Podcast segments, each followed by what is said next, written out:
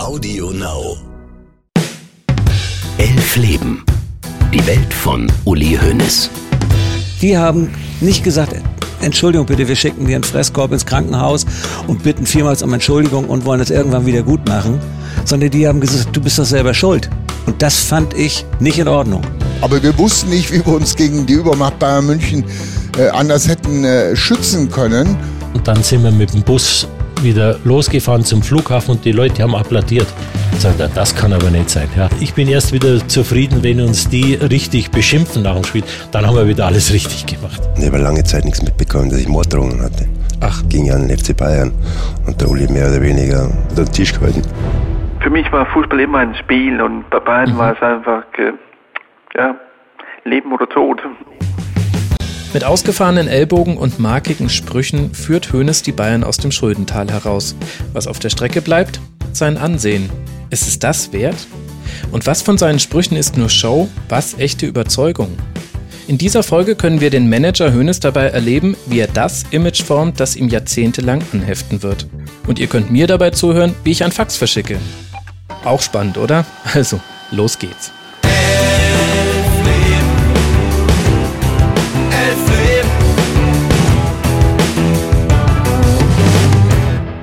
In den 80ern geht es dem deutschen Fußball nicht gut. Wäre die Entwicklung der Bundesliga ein Heldenepos wie Herr der Ringe, ich glaube, die Zeit von 83 bis in die frühen 90er wäre der Teil der Geschichte, in dem die Gefährten durch die Minenstadt Moria ziehen. Es geht ganz tief nach unten und über einen Abgrund hinweg und nicht jeder von ihnen kommt heil auf der anderen Seite an. Sorry für den Spoiler. Das hat den deutschen Fußball geprägt und das sogar bis heute. Und auch das Bild von Uli Hoeneß. Denn er schafft es zwar, den FC Bayern wirtschaftlich und sportlich zu einer Dominanz zu bringen, gegen die kein Mittel langfristig hilft, aber das gelingt ihm nicht schadlos. Aus einem resignierten Achsezucken als Reaktion auf Erfolge des FC Bayern werden zunehmend geballte Fäuste. Aber der Reihe nach. Auch der FC Bayern kommt dem Abgrund in Moria nah. 1983, als Hoeneß seinen Wunschspieler für die Nachfolge von Paul Breitner verpflichten will. Wer das war? Kommt, haben wir in der letzten Folge doch durchgenommen. Genau, Sören Lerby. Wie ihr euch vielleicht erinnert, hat es von seiner Zusage für die Bayern bis zur Bekanntgabe seiner Verpflichtung noch einige Wochen gedauert. Aus einem Grund, der heute in Bezug auf den FC Bayern absurd wirkt. Die Bayern wussten nicht, wie sie ihn finanzieren sollen. Kann man es sich erlauben, für Lerby noch mehr Schulden zu machen? Diese Entscheidung muss im Verwaltungsbeirat der Bayern getroffen werden. Und ein Mann wird dabei wichtig, bei dem ich euch gebeten hatte, dass ihr euch seinen Namen einprägt. Rudolf Hudeck. So erinnert sich Hoeneß. Wir hatten damals sieben Millionen Mark Schulden und mittags extra noch eine Beiratssitzung gemacht, weil Sören kostete zwei Millionen. Da mussten wir uns das Go holen. Dann hat Rudolf Hudeck gesagt, ach, auf die zwei Millionen kommt's auch nicht mehr an. Wenn ihr der Meinung seid, dann kauft's ihn halt. Ihr seht, 1983 ist der FC Bayern noch weit weg von einem Verein, bei dem Geld keine Rolle spielt. Das ist allerdings eine so weit entfernte Erinnerung, dass die Zahlen ein bisschen durcheinander geraten. Könnte nämlich auch sein, dass in den sieben Millionen Mark Schulden aus dem Zitat die zwei vom Lerby-Kauf schon drin sind. An anderer Stelle hat Uli Hoeneß nämlich mal vom Tiefpunkt fünf Millionen Mark Schulden gesprochen. Und vielleicht kam das Geld sogar von Hudex selbst. Zumindest schreibt Juan Moreno in seiner Biografie über Hoeneß von einem Scheck Hudex. Die Finanzierung von Sören Lerby steht symbolisch für den wirtschaftlichen Graben, aus dem Hönes den FC Bayern herausholen musste. Denn ab jetzt geht es wirtschaftlich, Zitat, nur noch bergauf. Ich glaube auch deshalb antwortet er im Jahr 2020 in einem Interview mit der TZ auf die Frage nach seinem spektakulärsten Transfer nicht mit Ribéry, Ballack, Effenberg oder Matthäus, sondern eben mit Sören Lerby. Ist halt eine überraschende Antwort und damit auch eine super Geschichte. Schaut mal, wo der FC Bayern herkommt. Und in dieser Geschichte spielt eben auch Rudolf Hudeck laut Hoeneß eine wichtige Rolle. Er ist es, der grünes Licht für den Wechsel gibt. Stellt sich also die Frage, wer ist dieser Hudeck? Einmal ist dieser Name in diesem Podcast schon aufgetaucht, als ich euch erzählt habe, was Fritz Scherer so getrieben hat, bevor er Schatzmeister bei den Bayern wurde. Scherer hatte vorher für Hudeck gearbeitet und der ihn für den Posten bei Bayern vorgeschlagen. Ich hätte aber auch schon viel früher von Hudig erzählen können, denn er ist schon bei Bayern involviert, bevor Hoeneß zum ersten Training an derselben Straße erscheint. Rudolf Hudeck ist eine spannende Figur, weil er sich Zeit seines Lebens im Dunstkreis des FC Bayern bewegt und im Nachhinein nicht mehr klar zu sagen ist, welchen Einfluss er aus dem Hintergrund heraus auf den Verein ausgeübt hat. Gleichzeitig ist er ein gutes Beispiel für die Art von Männern, die den deutschen Fußball in den ersten Jahrzehnten der Bundesliga mitgestalten. Und zwar in einer so engen Symbiose, dass man gar nicht so klar sagen kann, wer da am Ende eigentlich von wem mehr profitiert hat. Rudolf Hudeck kommt 1945 aus Böhmen in die Region Starnberg südwestlich von München. Er beginnt als Hilfskraft im Schlachthof, macht sich dann als Metzger selbstständig und arbeitet sich bis zum Fleischwarenunternehmer mit mehreren Fabriken und zig Tonnen täglicher Produktion hoch. Großer Verkaufsschlager war dabei ein Rezept aus seiner eigentlichen Heimat. Die Cabanoswurst wird der Renner in den Filialen von Hudeck. Hudeck ist fußballbegeistert, nennt Sepp Herberger seinen Freund und verbindet seine Leidenschaft auch mit dem Geschäftlichen. Über Jahre hinweg beliefert er die deutsche Nationalmannschaft mit seinen Waren, ist bei fast jedem Turnier vor Ort mit dabei. 1968 wird Rudolf Hudeck Mitglied im Verwaltungsbeirat der Bayern, dem Gremium, das Wilhelm Neudecker ins Leben gerufen hatte, um wichtige Entscheidungsträger mit dem Verein in Verbindung zu bringen. Und seine Beziehung zu Bayern ist eng. Über Franz Beckenbauer sagt Hudeck, der sei für ihn, Zitat, fast wie ein Sohn. Über die Art seiner Freundschaft zu Hoeneß ist weniger bekannt, ich könnte mir aber vorstellen, dass sie auch enger war. Denn je länger ich mich mit Rudolf Hudeck beschäftigt habe, umso mehr Gemeinsamkeiten von ihm mit Uli Hoeneß sind mir aufgefallen. Da wäre zum Beispiel die Geschichte seines beruflichen Aufstiegs. Im Grunde hat Hudek das umgesetzt, was sich Uli Hoeneß von seinem eigenen Vater einst gewünscht hatte. Nicht aufhören bei der eigenen Metzgerei, sondern größer denken, ein kleines Imperium aufbauen. Mit dem dazugehörenden Mut zum Risiko. Aus einer Metzgerei wurden so mehr, aus kleinen Fabriken größere und die Standorte immer zahlreicher. Anfang der 80er beschäftigt Tudek in seinen Betrieben mehrere hundert Menschen. Sein Führungsstil wird in einem SZ-Artikel von damals als patriarchalisch, aber herzlich beschrieben. Ähnliches wird später über den Unternehmer Uli Hoeneß zu lesen sein. Und wie bei Hoeneß scheint der Erfolg seines Unternehmens ohne Hudeck undenkbar zu sein. Alle 140 Wurstrezepte habe er im Kopf, sagt er, und sogar die Auswahl der zur Schlachtung bestimmten Tiere übernehme er selbst. Hudeck hat sich seinen Erfolg selbst erarbeitet und pflegt ihn mit einem guten Netzwerk. Dabei hilft ihm der Fußball. Allein durch seinen Sitz im Beirat des FC Bayern kennt Hudeck wichtige handelnde Personen. Seine Nähe zur Nationalmannschaft wird ihm wahrscheinlich ebenfalls einige Türen geöffnet haben. 1983 wird ihm das Bundesverdienstkreuz erster Klasse verliehen, als, Zitat, Anerkennung seines unternehmerischen Wirkens und seiner Verdienste um das Allgemeinwohl. Die Laudatio hält der bayerische Wirtschaftsminister Anton Jaumann. Rudolf Hudeck ist also ein von der Politik anerkannter Unternehmer, nicht nur im Großen, Stichwort Bundesverdienstkreuz, sondern auch im Kleinen.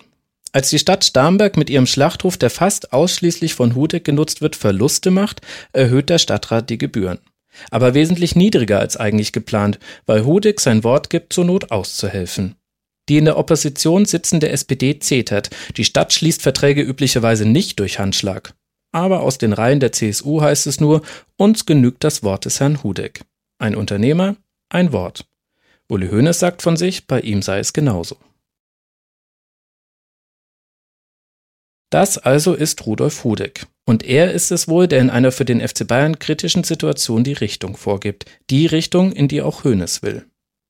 Wenige Monate später tritt Hoeneß übrigens auch im Auftrag von Hudeck selbst noch einmal gegen den Ball. Als Teil des Teams Cabanos, in dem Hudeck Spieler wie Uwe Seeler, Bolle Roth und Wolfgang Overath beim Verein seiner Heimat, dem SV Söcking, antreten lässt.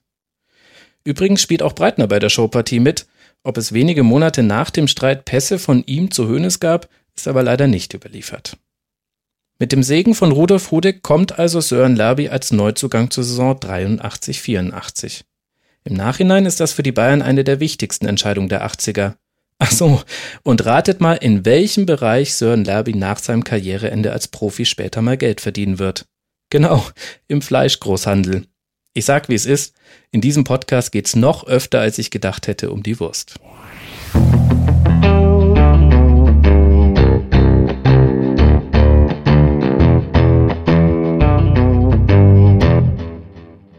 Erinnert ihr euch noch an die letzte Folge? Ah, Grundlage ist. Grundlage, ey. Warum formuliere ich denn immer so langweilig? Oh. Wie steht Uli zu gendern? Oben habe ich gegendert. Oh. oh Mann. Ja, das bin ich. Beim verzweifelten Versuch, das Fax zu formulieren, in dem ich Uli Hoeneß um ein Interview bitten möchte. Es ist Ende November, der Kaffee in meiner Tasse ist schon längst kalt und ich schwitze.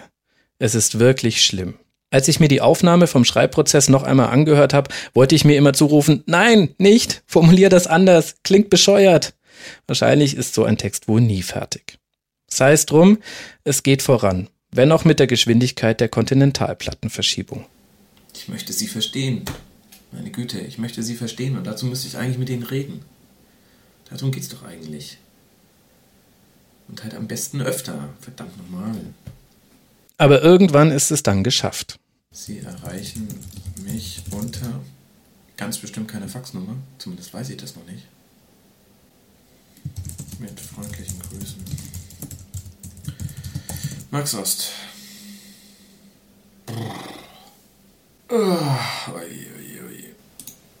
Yes! Die erste Version steht. Ich bin zwar irgendwie K.O., aber auch glücklich.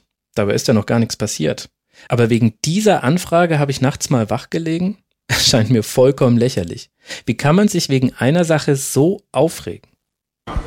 Oh Mann, ey, ich bin halt so gespannt. Das könnte jetzt das Fax sein, was tatsächlich eventuell, es ist nur eine kleine Chance, aber das könnte das Fax sein, was Uli Hoeneß überzeugt, mit dir zu reden. Und das Geile ist ja, es ist ja immer so, solange du es nicht abgeschickt hast, ist irgendwie die Chance ja noch größer, solange noch keine Entscheidung, kein Feedback zurückgekommen ist. Ich bin so gespannt, Mann. Ich freue mich schon so darauf zu, zu, lesen, was du geschrieben hast. Und dann, oh Mann, ich wünsche dir viel Glück. Ähm, geh jetzt erstmal frühstücken, Unterzucker abbauen und bis später. Ciao aus Belgrad, liebe Grüße. Ach Mist, bin ich doch wieder aufgeregt.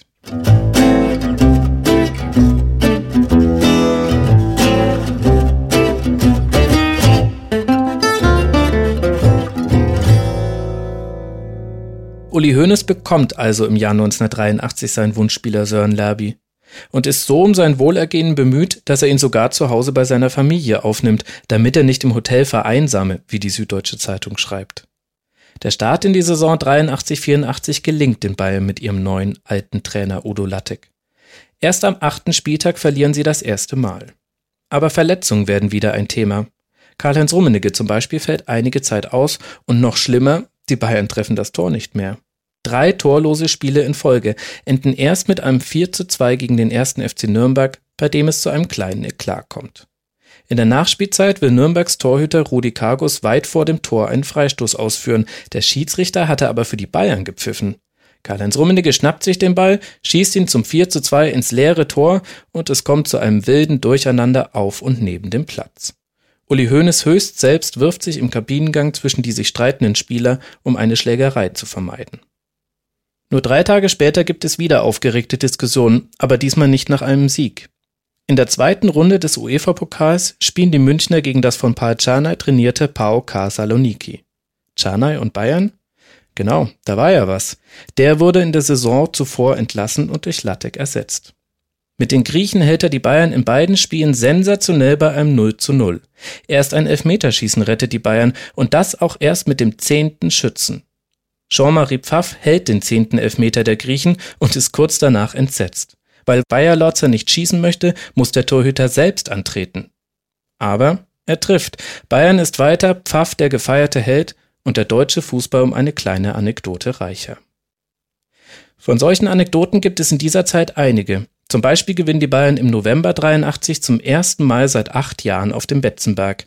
Ein Sieg, für den sie ganz tief in die psychologische Trickkiste greifen. Uli Hoeneß lässt die Bayern nicht in rot-weißen Trikots, sondern in den Farben der brasilianischen Nationalmannschaft, also gelb und blau, auflaufen. Daraufhin erscheinen auch die eigentlich roten Teufel von Lautern in grünen Trikots und verlieren prompt. Auch wenn nicht alle Spiele gewonnen werden, der FC Bayern produziert gute Geschichten. Und dass es nicht ausnahmslos Erfolgsgeschichten sind, findet Uli Hoeneß sogar gut. Eine Studie ermittelt im Winter 83, dass die Bayern aktuell noch populärer seien als in den 70ern und das sagt Hönes dazu. Damals waren wir zu unantastbar. Jetzt haben wir auch mal eine Negativserie. Durch Schwächeperioden werden die Bayern also menschlicher und es ist leichter, mit ihnen mitzufiebern. Das erhöht die Zahl derer, die ihnen den Sieg wünschen. Und was ist mit denen, die sie verlieren sehen wollen? Mit der Frage stoßen wir meiner Meinung nach zum emotionalen Kern des Unterhaltungsprodukts FC Bayern vor. Denn genau das brauche es, sagt Hönes, dass sich Menschen an den arroganten Bayern reiben. Wie in der Politik an Franz Josef Strauß. Ob uns einer liebt oder hasst, ins Stadion gehen beide. Diesen Satz muss man sacken lassen, finde ich. Und sich vergegenwärtigen, wann er gesagt wird. Nicht im Jahr 2013 oder 2003, sondern im Jahr 1983. Hoeneß orientiert sich an der Gefühlswelt der Fußballfans, vermutlich weil er selbst den Fußball emotional lebt. Dass er daraus aber auch eine Vermarktungsstrategie für den FC Bayern strickt, ist seiner Zeit weit voraus. Damit ihr das nachvollziehen könnt, müssen wir mal einen kurzen Ausflug in die Welt des Marketings machen. Denn die ist lange Zeit in Deutschland eher trist und grau. Erst Ende der 70er, Anfang der 80er kommen aus den USA innovative Konzepte in deutsche Unternehmen. Neu ist dabei nicht nur, dass man ab jetzt auch den Begriff Marketing kennt, sondern vor allem das Verständnis seiner Rolle. Marketing soll nicht mehr eine Abteilung von vielen im Unternehmen sein, sondern alles muss sich ihm unterordnen. Unternehmen definieren sich nicht mehr nur über die Raffinesse ihrer Produkte, sondern orientieren sich an ihren Wettbewerbern und ihrer Zielgruppe. Dem hat sich alles im Unternehmen unterzuordnen. Das kommt in der deutschen Werbebranche und daraufhin auch langsam in den Unternehmen an. Im Fußball aber ist ein Bewusstsein für Markenbildung noch nicht weit verbreitet. Unter Marke verstehen die meisten Manager vermutlich noch am ehesten jemanden wie Klaus Schlappner vom Aufsteiger Waldhof Mannheim mit seinem markanten Pepita-Hütchen. Wenn ich mir die Bundesliga-Tabelle von 1983 ansehe, dann fallen mir kaum Vereine auf, die schon versuchen, sich als Marke zu etablieren. Und sich dabei vielleicht sogar, pass auf, dass ihr euch nicht verschluckt, von rein sportlichen Alleinstellungsmerkmalen zu lösen. Das gelingt neben dem Bayern höchstens dem HSV in Ansätzen. Als Fußballverein in dieser Zeit eine Markenstrategie zu haben, ist schon ein großer Vorteil. Eine zu haben, die nicht allein von sportlichen Ergebnissen abhängt, ist genial. Denn Siege und Niederlagen sind schnell vergessen. Was bleibt, sind die Emotionen gegenüber einem Verein. So ist meiner Meinung nach das Alleinstellungsmerkmal der Bayern nicht, wie man vielleicht zuerst glauben möchte, ihr Erfolg, sondern die Polarisierung. Möglichst jeder soll eine Haltung zur Marke FC Bayern haben. Erst dann ist sie erfolgreich.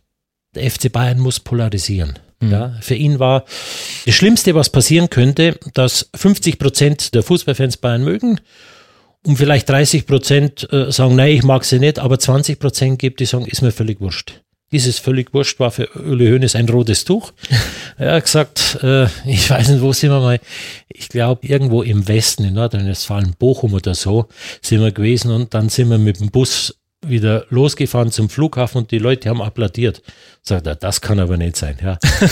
äh, da müssen wir jetzt was ändern. Ich bin erst wieder zufrieden, wenn uns die richtig beschimpfen nach dem Spiel. Dann haben wir wieder alles richtig gemacht. Das war Markus Hörwig, der über 30 Jahre für das Bayern-Magazin und die Medienarbeit zuständig war. Ich reite deshalb so lange auf diesem Punkt herum, weil ich glaube, alles, was jetzt noch kommt, müssen wir auch unter diesem Gesichtspunkt betrachten. Hoeneß will mit dem FC Bayern polarisieren, um die Marke zu stärken. Streicht euch das also bitte rot in euren Heften an oder wegen mir auch gelb-blau.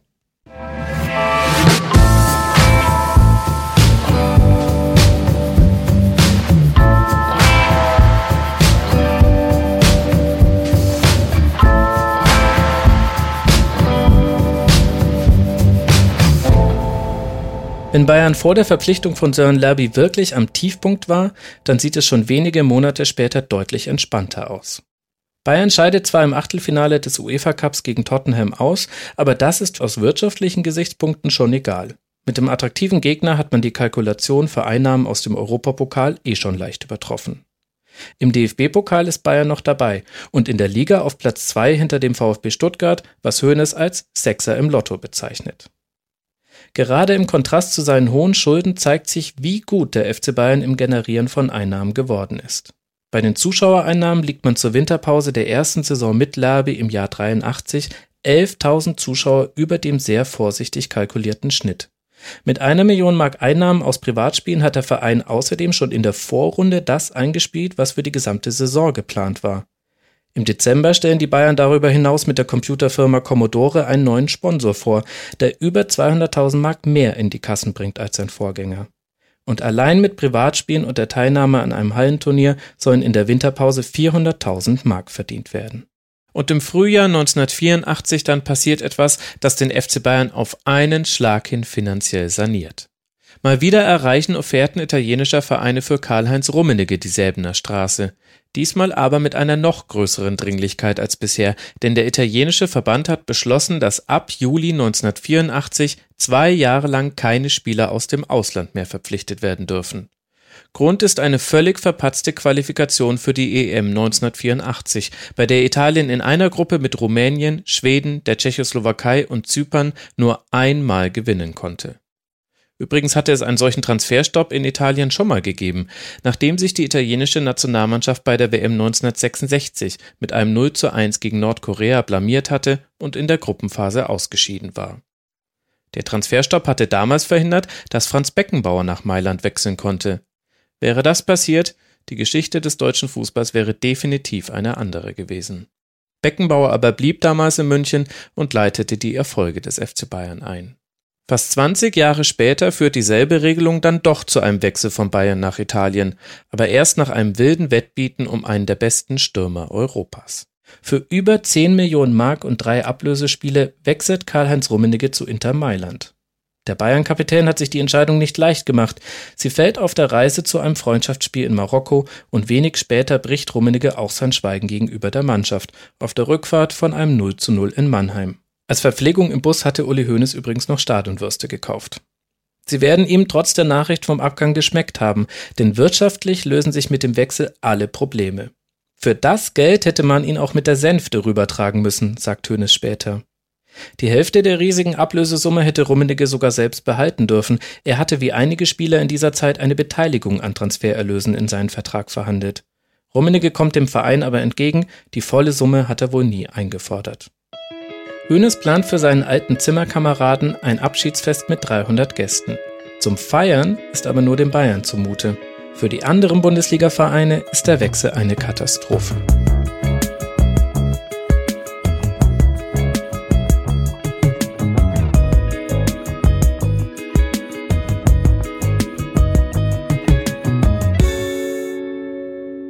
Es gibt ja immer zwei Perspektiven auf den FC Bayern.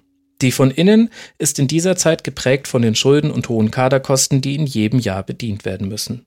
Die von außen sieht einen Verein, der einen Tag vor dem Ligaspiel gegen Offenbach für ein Freundschaftsspiel an dem Persischen Golf fliegt, dafür 100.000 Mark kassiert und die Partie in der Bundesliga trotz der Reisestrapazen mit 9 zu 0 gewinnt. Entsprechend sind die Reaktionen auf Bayerns unverhofften Reichtum. Bayern Millionen machen die Bundesliga verrückt, titelt der Kicker im März 84 und widmet sich im Heft ausführlich der Gefahr aus dem Süden. Schon vor dem Rummenigge-Wechsel war berichtet worden, dass unter anderem Bernd Schuster und Lothar Matthäus auf der Wunschliste von Bayern stehen. Letzterer spielt zu der Zeit noch bei Borussia Mönchengladbach. Matthäus wird dann auch in der nächsten Saison für Bayern auflaufen und an seinem Wechsel kann man vieles gut nachvollziehen, was wichtig dafür ist, die Situation der Liga zu verstehen. Zum einen, mit welchen Regeln die anderen Vereine versuchten, sich vor der Übermacht von Clubs wie Bayern zu schützen, und zum anderen, warum sie damit keinen Erfolg hatten. Und das, obwohl die Maßnahmen drastisch waren. Wir haben damals in der Bundesliga gegenüber dieser Übermacht Bayern München natürlich versucht, verschiedene äh, Instrumentarien oder Regularien zu diskutieren, äh, die natürlich irgendwelchen diktatorischen Maßnahmen äh, gleichkamen aber wir wussten nicht, wie wir uns gegen die Übermacht Bayern München äh, anders hätten äh, schützen können. Äh, und äh, diese ja, ganzen angedachten äh, Szenarien, äh, die können sich dann, sagen wir, in einer sogenannten, nehmen wir ruhig dieses äh, Wort freien Marktwirtschaft, äh, dann nicht behaupten. Ihr habt ihn alle erkannt. Das war Christoph Daum, der in den kommenden Folgen noch eine wichtige Rolle spielen wird. Aber von welchen diktatorischen Maßnahmen spricht er? Zum einen meint er damit sicher die sogenannte schwarze Liste. Die war im Jahr davor erstmals an die Öffentlichkeit gelangt.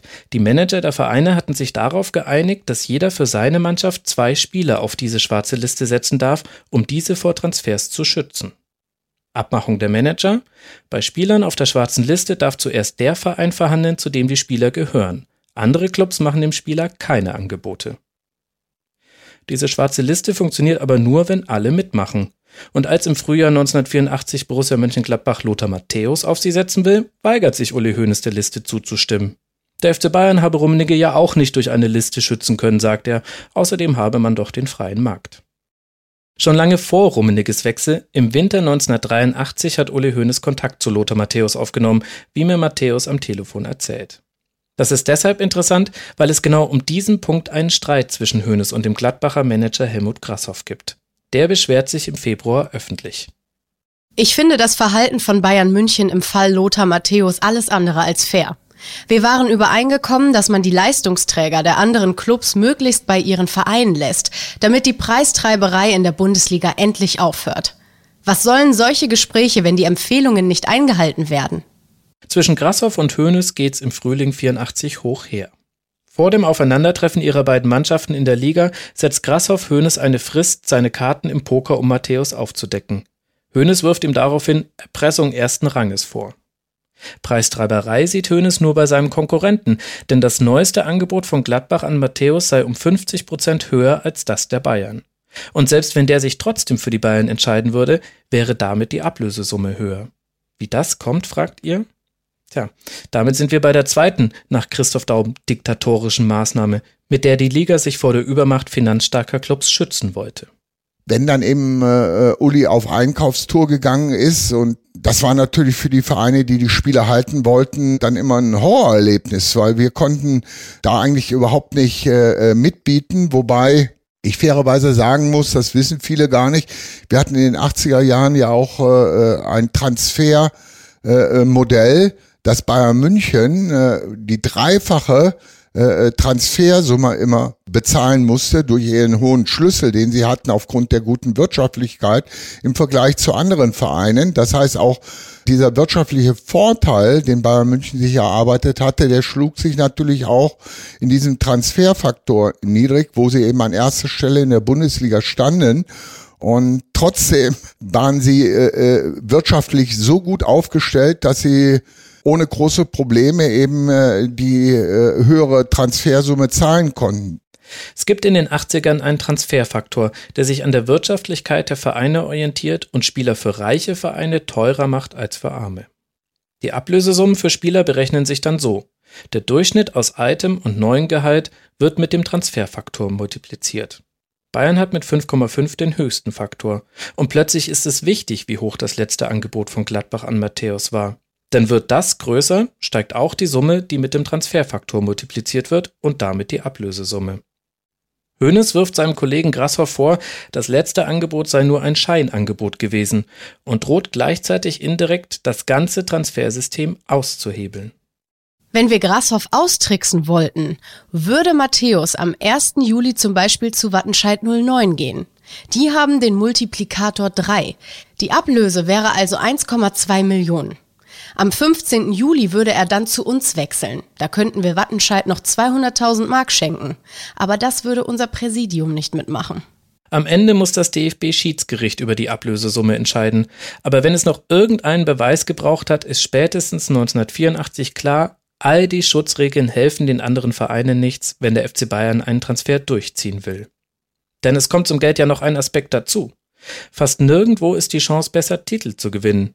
Das sagt auch der Spieler selbst, um den es hier die ganze Zeit geht, zugeschaltet via Telefon aus Budapest.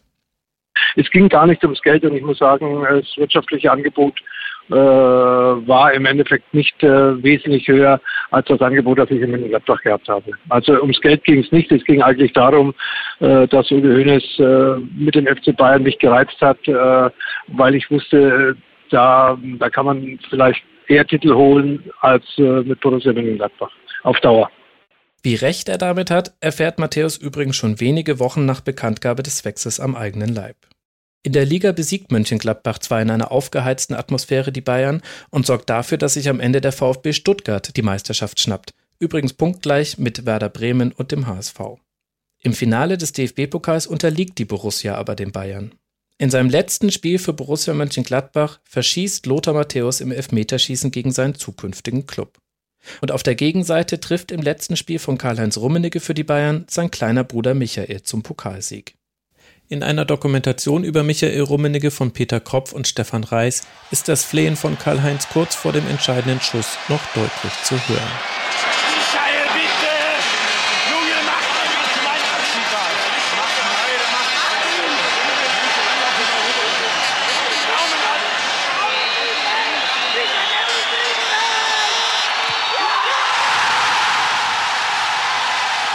So ist das im Fußball.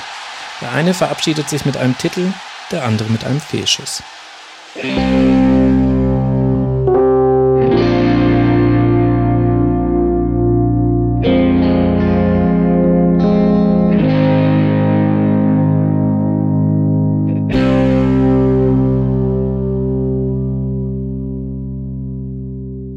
Wie kann Bayern den Weggang von Rummenigge verkraften? In die erste Saison ohne ihn geht der Verein mit Klaus Augenthaler als neuem Kapitän und neben Lothar Matthäus mit Roland Wohlfahrt als zweiter teurer Neuverpflichtung. Wohlfahrt war mit dem MSV Duisburg Torschützenkönig in der zweiten Liga geworden und Hoeneß hatte ihm eingeschafft, nirgendwo zu unterschreiben, bis geklärt wäre, ob Rummenigge Bayern verlässt. Für die Saison 84-85 hat Hoeneß damit einen jungen und großen Kader zusammengestellt. Das nach außen kommunizierte Ziel ist nicht die Meisterschaft, sondern die Qualifikation für einen internationalen Wettbewerb, also ziemlich zurückhaltend. Und die Saison wird ein voller Erfolg. Die Bayern spielen so dominant, dass die Zeitung Taz ab dem vierten Spieltag die Bundesliga-Tabelle erst ab Platz 2 druckt. Auf der 1 stehen sowieso immer die Bayern. Und zumindest für die Saison 84-85 stimmt das. Der Mannschaft von Udo Latte gelingt in diesem Jahr etwas, was zuletzt vor zwölf Jahren erreicht werden konnte. Eine Meisterschaft, bei der man an jedem Spieltag an der Tabellenspitze liegt.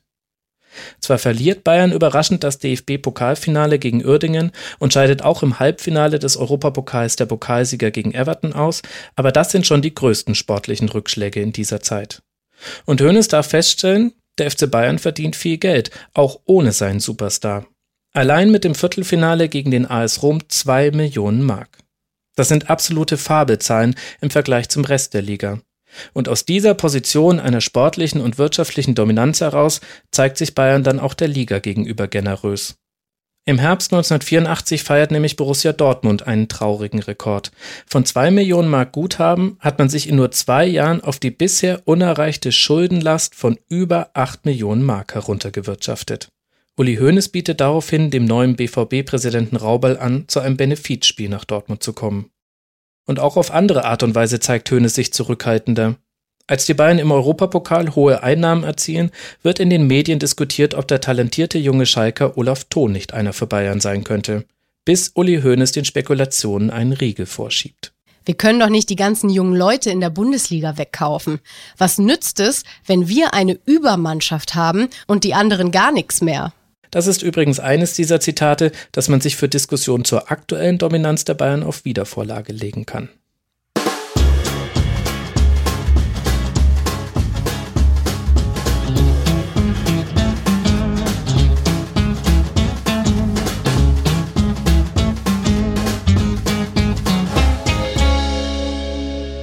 Wir müssen an dieser Stelle mal wieder über die Finanzen der Bundesligisten sprechen. Denn die Geldnot vieler Vereine ist nicht nur am Beispiel Borussia Dortmund Mitte der 80er klar erkennbar. Auch ein zweiter Trend findet seinen vorläufigen Höhepunkt, das Engagement von Investoren im deutschen Fußball. Vom DFB geduldet haben sich schon in den 70ern private und institutionelle Geldgeber am Geschäft mit dem Fußball beteiligt. Schon 1981 schlägt der Kicker mit einem Artikel Alarm. Titel Mäzene, Makler, Menschenhändler. Und so liest sich sein Vorspann. Den Spielervermittlern konnte der DFB nicht das Handwerk legen. Die dubiosen Leihgeschäfte zwischen den Vereinen unterband er nicht. Die größte Gefahr droht der Bundesliga nun aber von Geschäftemachern und modernen Menschenhändlern. Sie kaufen Spieler und stellen sie den Verein zur Verfügung erwirken damit aber zugleich auch eine große Einflussnahme auf die sportlichen und finanziellen Belange der Vereine. Unserem Lizenzfußball droht damit die Fremdbestimmung und totale Abhängigkeit von mehr oder weniger seriösen Geldgebern. Denn nur die wenigsten von ihnen sind uneigennützige Mäzene. Wie lange schaut der DFB dem noch tatenlos zu? Investoren kaufen für die Vereine Spieler und hoffen auf Mitbestimmung und oder eine Gewinnbeteiligung beim Weiterverkauf. Die Beispiele sind zahlreich. Beim TSV 1860 München gehörten Spieler wie Rudi Völler oder Wolfgang Sittger dem Immobilienunternehmer Roland Holly. Bei Westfalia Herne finanzierte der als Ölkönig von der Wanne bekannte Tankstellenkettenbesitzer Erhard Goldbach den Kader, bis er pleite ging und Herne aus der zweiten Bundesliga in die Oberliga absteigen musste. In Bremen mischte 1979 eine von lokalen Unternehmern gegründete Torjäger GmbH mit und kaufte den österreichischen Stürmer Gerhard Steinkogler für 800.000 Mark. Steinkogler machte für Werder sieben Spiele und schoss ein Tor. Und beim Club kaufte der Teppichhändler Michael A. Roth so manchen Spieler, ließ sich die Ablösesumme in monatlichen Raten vom Verein zurückzahlen, war allerdings an Gewinnen beim Weiterverkauf nicht beteiligt. Über die Motive solcher Investoren kann man nur spekulieren, sie waren aber vermutlich vielfältig. Für manche eine Spielerei, für andere eine Bühne zur Selbstdarstellung und für einige sicher auch eine Investition in der Hoffnung auf hohen Ertrag. Nur bei einem Geldgeber ist die Lage relativ eindeutig, Günther Mast. Der ist uns schon einmal über den Weg gelaufen, als ich euch von der Einführung der Trikotwerbung in der Bundesliga erzählt habe. Die hatte damals vor allem Mast durchgesetzt. Im Dezember 1983 zwingt Günther Mast den DFB schon wieder zu einer Änderung seiner Statuten. Er lässt sich zum Präsidenten von Eintracht Braunschweig wählen und plant eine Änderung des Vereinsnamens in Jägermeister Braunschweig. Auch das war keine neue Idee, denn schon in den 70ern hieß Waldhof Mannheim für einige Jahre nach dem Chipshersteller SV Chio Waldhof 07. Aber wie schon bei der Trikotwerbung zwingt Mast den DFB zum Handeln. Der verbietet die Umbenennung, Mast klagt dagegen und zieht bis vor den Bundesgerichtshof, der ihm sogar Recht gibt, aber nur wegen der Form der Statutenänderung. Erst im Jahr 1987 ist die Sache erledigt und der DFB hat das Namensänderungsverbot wasserdicht beschlossen. Was der Liga damit entgangen ist, zeigt sich aber nicht nur am Beispiel Braunschweig. Im Februar 1984 macht Richard Schmidt dem ersten FC Köln ein Angebot. Drei Millionen Mark für den Kauf von Bernd Schuster sowie weitere Zahlungen für das Recht, auf den Trikots des FC zu werben. Ach so, ja. Und er hätte dann gern, dass sich der erste FC Köln umbenennt in den ersten FC Phantasialand Köln. Richard Schmidt ist nämlich Chef des Freizeitparks. Der erste FC Phantasialand Köln. Alter.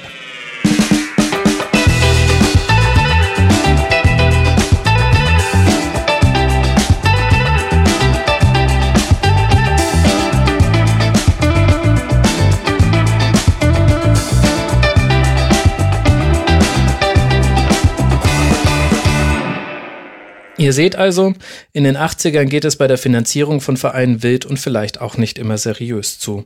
Und gleichzeitig verschärft sich ab 85 so manches wirtschaftliche Problem. In der Saison 85-86 fällt der Zuschauerschnitt in den deutschen Stadien unter die 18.000er Marke und wird sich erst Anfang der 90er wieder erholen. Ihre Einnahmen müssen die Vereine anderswo erwirtschaften. Auch das öffnet Investoren so manche Tür. Ich weiß, gefühlt erzähle ich euch schon seit sechs Episoden von der Bedeutung der Zuschauereinnahmen für die Vereine und welche Probleme es da lange im deutschen Fußball gab. Mehr Infos dann bald im neuen Podcast Elf leere Ränge. Zum Glück für uns alle wird sich das Thema ab den 90ern dann aber langsam erledigen. Ich kann es aber auch nicht weglassen, weil mal wieder der FC Bayern am besten durch diese Krise kommt. Wie schon bei der letzten großen Zuschauerkrise nach dem Bundesliga-Skandal 1971. Damals spielte die Eröffnung des Olympiastadions eine große Rolle. In den 80ern lassen sich gleich mehrere Einnahmequellen nennen, die Uli Hoeneß und den Münchnern dabei helfen, den Abstand zum Rest der Liga zu vergrößern. Zunächst mal der sportliche Erfolg. Sorry für den Spoiler, aber die Bayern gewinnen zwischen 85 und 90 vier von fünf Meisterschaften und werden bei der einzigen Ausnahme Vizemeister. Was auch bedeutet, im attraktivsten Europapokalwettbewerb, dem Pokal der Landesmeister, ist Bayern fast immer dabei. Dort warten Gegner mit der Garantie auf ausverkaufte Stadien, Sondereinnahmen durch Fernsehübertragung und seitdem die UEFA 1982 das Verbot von Trikotsponsoren im Europapokal aufgehoben hat, indirekt auch dadurch höhere Einnahmen. Und dann gibt es ja noch ein Feld zum Geldverdienen, auf dem Uli Hoeneß schon früh in den 80ern einen Sprint angezogen hat. Auf eine für ihn typische Art und Weise. Er hat sich irgendwann einmal für eine Woche lang verabschiedet, ist nach Amerika geflogen kam zurück und hat gesagt, Mensch, ich habe was Neues, was wir jetzt unbedingt auch machen müssen. Dann haben gesagt, ja, was ist das? Ja, Merchandising. Ja, was ist Merchandising? Wir hatten alle keine Ahnung davon. Ja, das ist Fanartikelverkauf. Und wie es bei Höhnes üblich war, er kam am Montag in der Früh um neun ins Büro. Um zehn Uhr hatten wir eine Merchandising-Abteilung. Nämlich, er hat die Poststelle, die im Erdgeschoss war, ausgegliedert, alles raus, hat einen Tisch und einen Stuhl reingestellt. Auf den hat er ein paar Poster, Trikot, Schals, Mützen, was es damals gab, äh, draufgestellt und hat eine seiner beiden Sekretärinnen gesagt, Sie sind ab sofort da unten und verkaufen die Sachen. Und ich werde nie vergessen, am ersten Tag, wie dieses Mädel da unten saß, kam sie am Abend um halb fünf hoch in den ersten Stock, gesagt, Herr Hönes, Herr Hönes, wir haben verkauft. Ja, wie viel denn? Ja, wir haben 27 Mark 50 eingenommen. Das war der erste Tag des Merchandisings Ja. beim FC Bayern München. Heute nimmt diese Abteilung 100 Millionen Euro ein. Äh, Das war die Geburtsstunde des Merchandisings. Die Geschichte von seiner Reise nach San Francisco hat Uli Hoeneß später oft und gerne erzählt. Im Fanshop des Footballteams der 49ers wollte er seinem Sohn eine Jacke des Quarterbacks Joe Montana kaufen und war nicht nur begeistert über die Zahl der Kunden im Laden, sondern auch über ihre Unterschiedlichkeit. Er habe zu seiner Frau gesagt, wenn das auch beim FC Bayern so wäre, dass an einem Montagmorgen nicht nur klassische Fans, sondern auch Banker und Geschäftsleute im Fanshop einkaufen gehen würden, dann habe man es geschafft. Ich glaube, Anekdoten wie diese sind wichtig, um die Vorgehensweise des Managers Uli Hoeneß zu verstehen. Er war zum Beispiel nicht nur in San Francisco, sondern auch in England bei Manchester United, die damals führend im Bereich Merchandising waren. Und er hat das, was er dort gesehen hat, nach Deutschland mitgebracht. Uli Hoeneß hat das Merchandising also nicht erfunden, sondern nachgemacht. Ich möchte seine Leistungen mit dieser Feststellung aber nicht schmälern, denn was sie dennoch zu einer besonderen macht, ist die Konsequenz, mit der er das getan hat. Auch der HSV oder zum Beispiel Borussia Dortmund hatten schon Anfang der 80er Ideen zum Verkauf von Fanartikeln. Aber sie dachten in anderen Dimensionen. Der BVB schickte zwei Fahrzeuge mit Fanartikeln ins Dortmunder Umland als mobile Verkaufsstellen. Und auch beim HSV hatten vier Spediteure die Idee, einen HSV-Bus zum Verkauf von Fanartikeln in Hamburg und Umgebung einzusetzen.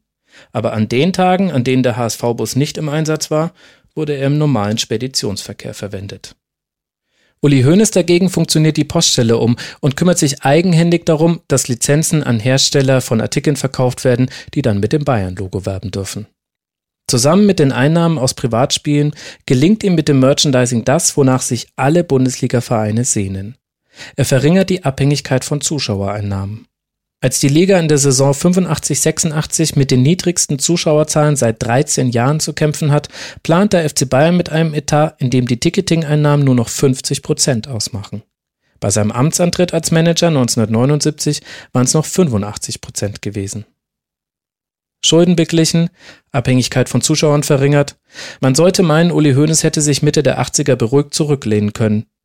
Aber hier kommt ein weiterer Aspekt ins Spiel, der manchmal bei der Bewertung seiner Biografie aus dem Fokus gerät. Seine Angst um die Vormachtstellung des FC Bayern. In der Liga gibt es nämlich einen Akteur, der Bayern auch wirtschaftlich die Nase voraus hat, zumindest in den Augen von Hoeneß. Hauptkonkurrent ist für ihn nicht der erste FC Phantasialand Köln, sondern ein Investor anderer Art, der Pharmakonzern Bayer mit seinen Werksvereinen Uerdingen und Leverkusen. Zitat Uli Hoeneß Gegen ein 30 Milliarden Unternehmen bin ich ohne Chance. Und später sagte er über Leverkusen Die machen geschickt auf Understatement, sind aber am brutalsten von allen. Mein Freund, ihr Vorstandsmitglied Günther Becker, ist der cleverste. Der schmeißt mit Geld um sich wie keiner in diesem Fußballgeschäft. Dagegen sind wir absolute Waisenknaben. Ich glaube, das ist immer einer der wichtigsten Antriebe in seiner Karriere gewesen, die Angst, das zu verlieren, was er beim FC Bayern aufgebaut hat. Und damit verbunden eine Perspektive auf den Fußball, die für andere nicht immer nachvollziehbar war, wenn sie sich mit dem FC Bayern auseinandergesetzt haben. Hoeneß sieht die Bedrohung von außen, alle anderen nur den reichen Branchenprimus, mit dem nur wenige Vereine mithalten können.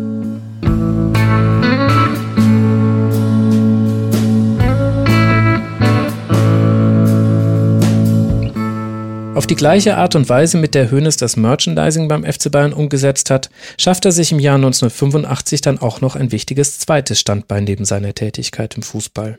Innerhalb weniger Wochen eröffnet Hoeneß gemeinsam mit seinem Freund Werner Weiß eine Wurstfabrik. Weiß hatte Hoeneß in seiner kurzen Zeit beim 1. FC Nürnberg kennengelernt. Er war Wirt in einem Restaurant, in dem die Spieler des Club gerne essen gingen. Entscheidend für den Einstieg war aber auch sein Kontakt zu Rudolf Hudig, dem Mann, der für die Verpflichtung von Sören Lerby grünes Licht gegeben hat. Hoeneß hatte Hudek einst einen Kontakt zu einem großen Discounter vermittelt, den Hudek ab dann mit Leberkäse belieferte. Als Hudek auch Nürnberger Rostbratwürstchen liefern soll, muss er aber passen. Dafür ist eine Fabrik in der Region Nürnberg notwendig und die hat er nicht. Hoeneß hat die zu diesem Zeitpunkt auch nicht, aber er kennt ja Werner Weiß und der ist gelernter Metzger. Im Frühjahr 1985 lässt er sich von Weiß Kostproben schicken und geht in die Verhandlung mit dem Discounter. Am Tag des Europapokalspiels gegen AS Rom bekommt Hoeneß einen Anruf. Für sechs Monate dürfe er 120 Supermärkte beliefern, wann er denn liefern könne. Hoeneß überlegt und antwortet mit dem 15. April 1985. 40 Tage liegen zwischen diesem Anruf und dem ersten Auslieferungstermin.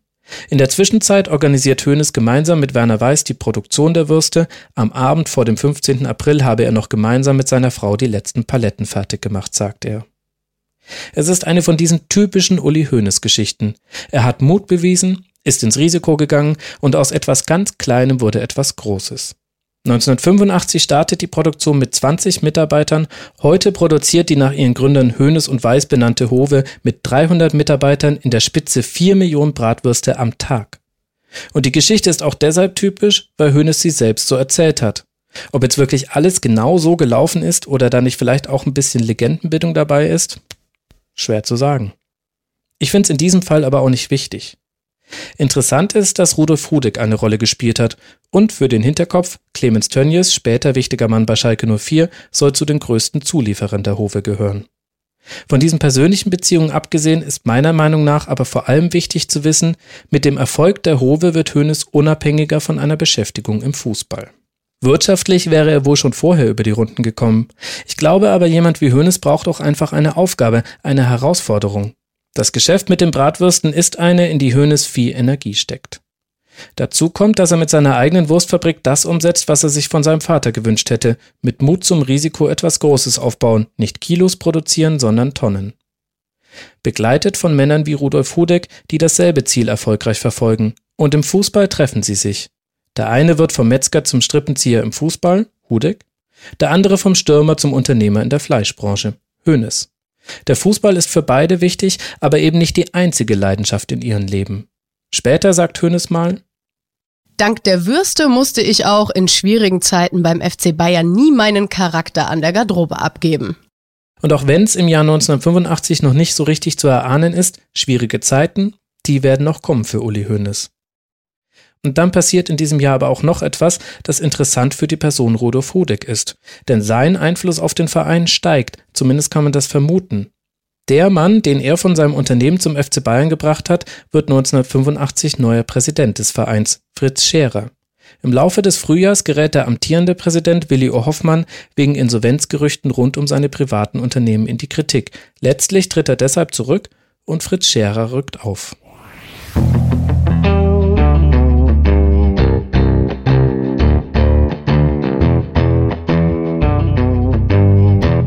Es ist November 2019 und alles in meinem Kopf dreht sich um ein Fax. Denn jetzt kommt das Feedback rein von Ruben, Stefan, Oliver und Marco, den ich auch Trainer nenne. Hey Max, Servus. Ich sitze jetzt hier 4 Uhr früh in Belgrad am Flughafen und habe gerade deinen Brief gelesen. Ja, hallo Max, Trainer hier. Ich finde das Fax sehr schön. Also ich finde es überhaupt sehr schön, dass es ein Fax ist, weil ich... Geil. Äh, alles andere, alles andere kommt später. Du musst jetzt hier was aufnehmen. Okay, wenn ich jetzt spreche, dann läuft's. Ja, aber jetzt sag ich auch schon was. Ja, das macht er nee, nicht. Jetzt löscht es erst. Dann weiß der Max, dass ich da keinen Plan löscht habe. es jetzt wieder. Jetzt Ruhe, Theresa. Ich muss jetzt kurz dem Max hier Feedback geben. So, Max, also, ich habe mir das alles durchgelesen, was du äh, geschickt hast. Falls ihr es nicht mehr aushaltet, ja, ich lese euch das Fax noch vor. Aber erstmal schreibe ich eine neue Version davon. Und dann noch eine. Und dann noch eine. Irgendetwas zwischen vier und fünf unterschiedlichen Varianten des Fax gibt's inzwischen. Und dann trifft mich ein Gedanke wie ein Blitz. Stefan, was mache ich denn eigentlich, wenn er eine Stunde nach Abschicken des Faxes anruft und sagt, Horst, morgen Vormittag, Sie kriegen eine Dreiviertelstunde. Ich fühle mich dafür noch nicht bereit. Muss ich, muss ich alles schon vorher vorbereiten? Oh Gott. Schaffe ich ja alles gar nicht. Ich weiß ja noch gar nicht, was ich fragen soll. Ja, zumindest noch nicht. Genau. Oh Mann. Tja, hm. Also das wäre natürlich ein ziemliches Problem. So langsam drehen wir alle, glaube ich, ein bisschen durch. Von mir selbst kenne ich das ja schon, aber wie nervös jetzt auch der Rest des Teams ist, wird mir erst so richtig klar, als ich eine Nachricht von Ruben abhöre. Hey Max, servus, hier ist der Ruben und Moritz und Sven sind auch mit dabei. Wir sind gerade hier im Büro und sitzen auf heißen Kohlen wegen dem berühmten Uli-Fax, weil ich habe heute Nacht geträumt, dass du das Fax nicht schicken konntest, weil äh, der Schneefall die Telefonleitung gekappt hat und du da mit dem Fahrrad hinfahren musstest und im Sturm ihm das Fax persönlich übergeben musstest. Also schick mal eine Nachricht. Wann, wann haust du das Ding raus? Wir sind schon ganz heiß. Ciao. Ruben, Servus. Wie du hörst, wahrscheinlich, äh, hat es mich äh, mal wieder erwischt am Wochenende, ganz fürchterlich. Deswegen äh, bin ich in Höhnes äh, Sachen noch nicht weitergekommen. Hatte jetzt gerade Aufzeichnung bis jetzt, die ist jetzt gerade online gegangen. Jetzt mache ich mir eine Suppe äh, und dann äh, gehe ich das an. Ich hoffe, dass ich, äh, dass ich morgen oder Mittwoch hier zum Copyshop ums Eck laufe und das losschicke. Aber ich brauche dafür, also es bringt jetzt leider nichts, wenn ich da völlig vernehmend nochmal drüber gucke. Dafür ist einfach jetzt mein Kopf nicht da, auch wenn es mega nervt. Grüße an alle. Vor fast 180 Jahren, im Jahr 1843, bekam der Schotte Alexander Bay das Patent für das Gerät, aus dem später das Fax wurde. Vermutlich hat nicht mal er so ein Geschiss um sein erstes Fax gemacht. Mir ist es ja selbst im Rückblick peinlich, aber so war es halt.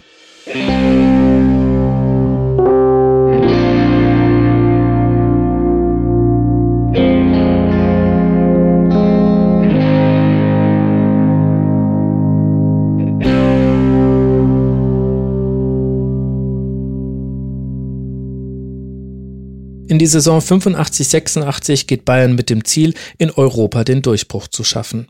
Dafür sind die Chancen auch deshalb besser, weil die englischen Vereine von den europäischen Wettbewerben ausgeschlossen wurden. Beim Finale im Landesmeistercup zwischen Liverpool und Juventus Turin im belgischen Heiselstadion hatten englische Hooligans einen Block gestürmt. Es kam zu einer Massenpanik mit 39 Toten und Hunderten Verletzten, die den Fußball bis heute geprägt hat. Dass es bei internationalen Spielen nur Sitzplätze in Stadien gibt, ist eine Folge der Heiselkatastrophe. Und auch die deutschen Stadien werden danach mit anderen Augen gesehen. Die Stiftung Warentest untersucht nach Heisel die Spielstätten der Bundesligisten und kommt zu einem vernichtenden Urteil. Die Stadien seien eher Raubtierkäfige als Orte für Freude am Sport. Damals gibt es zum Teil noch Stachel- und NATO-Draht zwischen Spielfeld und Zuschauerrängen. Mit den familienfreundlichen Arenen von heute haben die Bundesliga-Stadien in den 80ern wenig zu tun.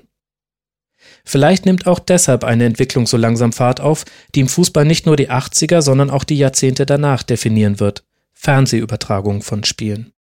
Schon im Dezember 1984 hatte Gladbachs Manager Grasshoff dafür gesorgt, dass mit dem Spiel von Gladbach gegen Bayern zum ersten Mal ein Ligaspiel von der ARD übertragen wurde.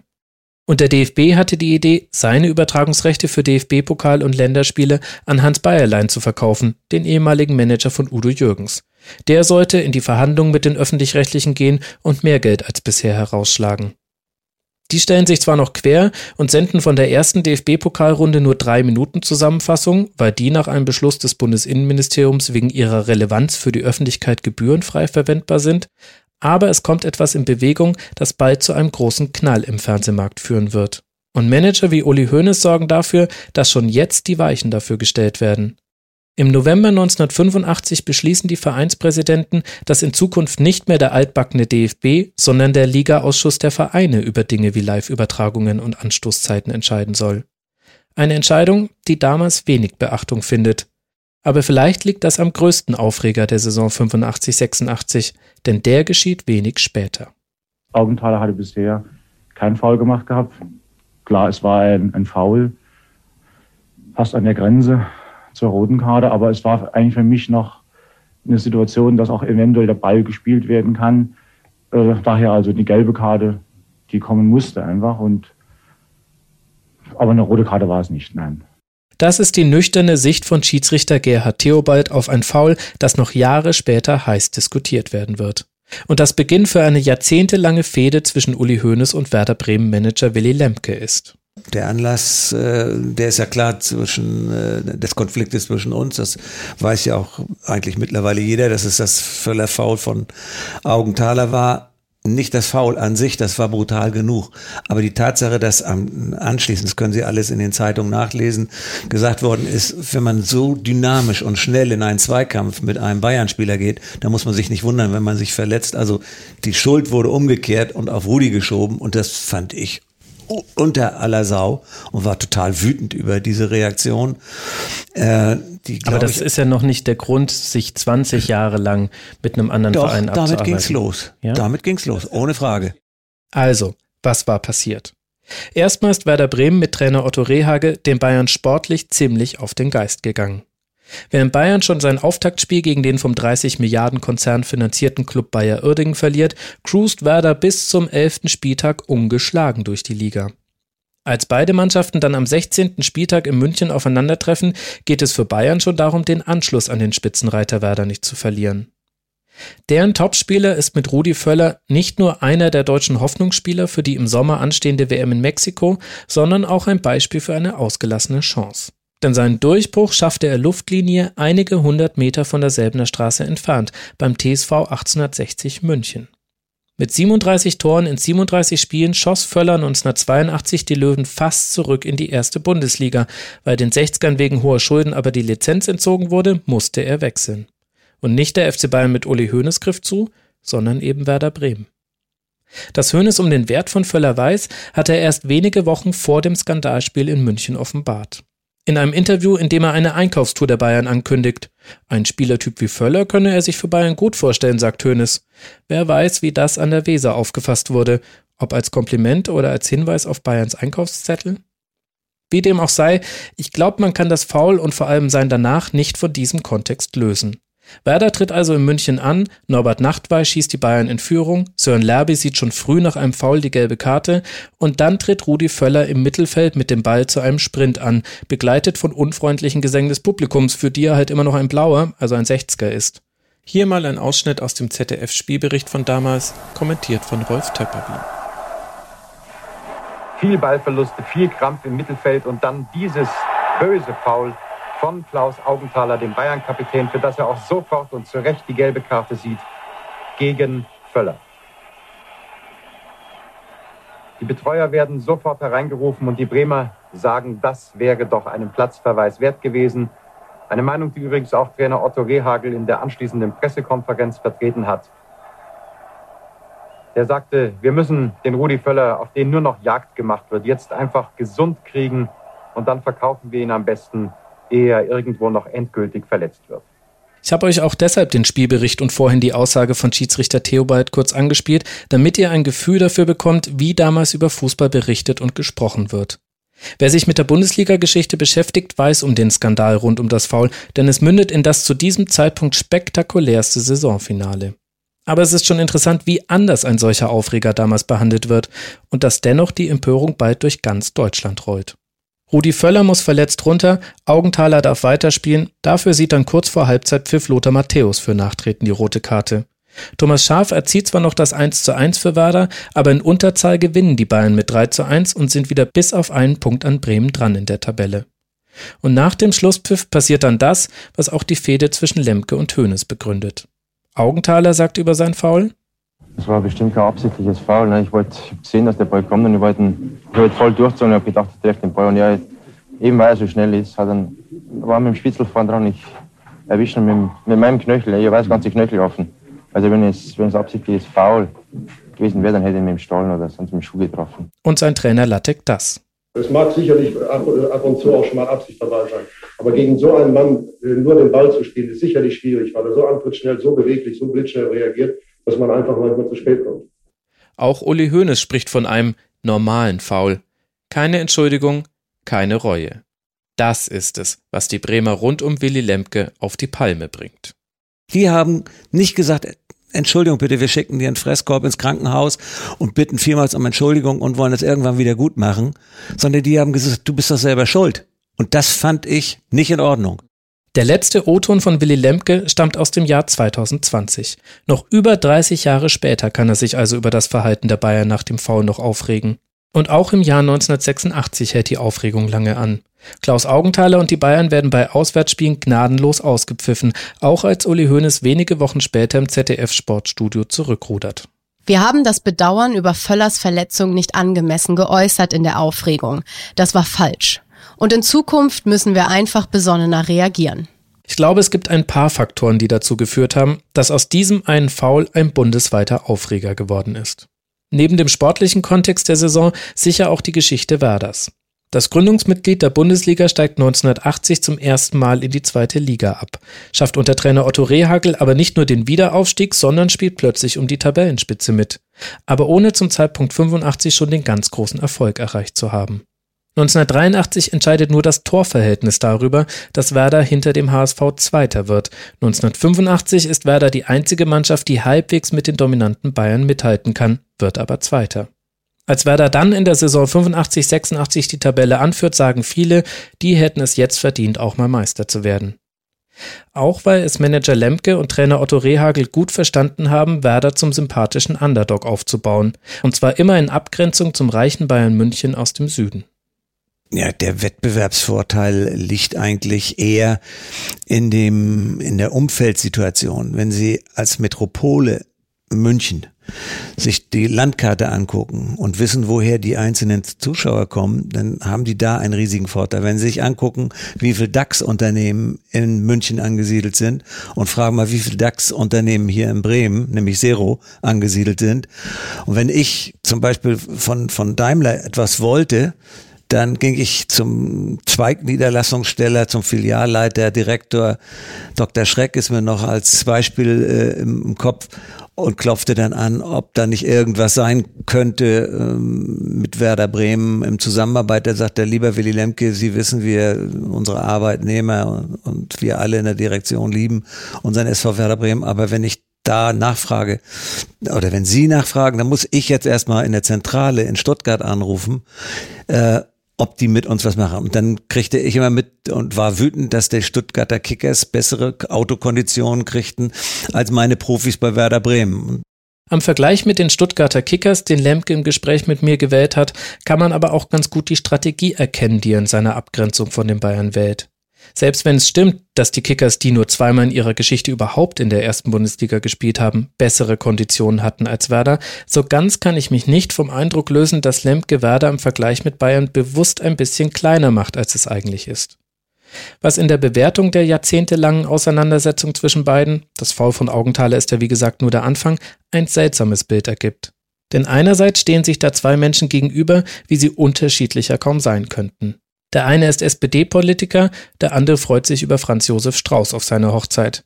Der eine hat in seinem Büro ein Plakat hängen mit einem Slogan aus den 20ern, Kampf dem bürgerlichen Fußball. Beim anderen läuft im Büro der Fernseher mit den aktuellen Börsenkursen. Und nicht zuletzt unterscheiden sie sich auch in ihrer Erscheinung, wie Höhnes Biograf Peter Bietzer beschreibt. Lemke hat immer viel Sympathien gehabt, aber er war einfach von seiner ganzen Physis her ihm unterlegen und seiner Erscheinung her. Hönes ist ein sehr körperlicher Mensch. Und damit kann man schon jemand beeindrucken. Also das war seine, seine Waffe, die er eingesetzt hat. Aber andererseits gibt es auch erstaunlich viele Parallelen zwischen ihnen. Beide haben einen ausgeprägten Geschäftssinn. Beide haben schon früh ungewöhnliche Wege gewählt, um das Stadion zu füllen. So verkauft Lemke zum Beispiel die Tageskarten eines Heimspiels an einen Sponsor, die sie günstig weitergibt und dafür exklusiv werben darf an diesem Spieltag. Weiter veranstaltet Lemke nach der Wende das Lila Pausespiel gegen Hansa Rostock, bei dem sogar der Schiedsrichter in Lila aufläuft. Und für ein Auswärtsspiel in Moskau lässt Lemke so viele Werbebanden in den Flieger laden, dass der fast nicht starten kann. So ganz unbürgerlich geht's bei Werder also auch nicht zu.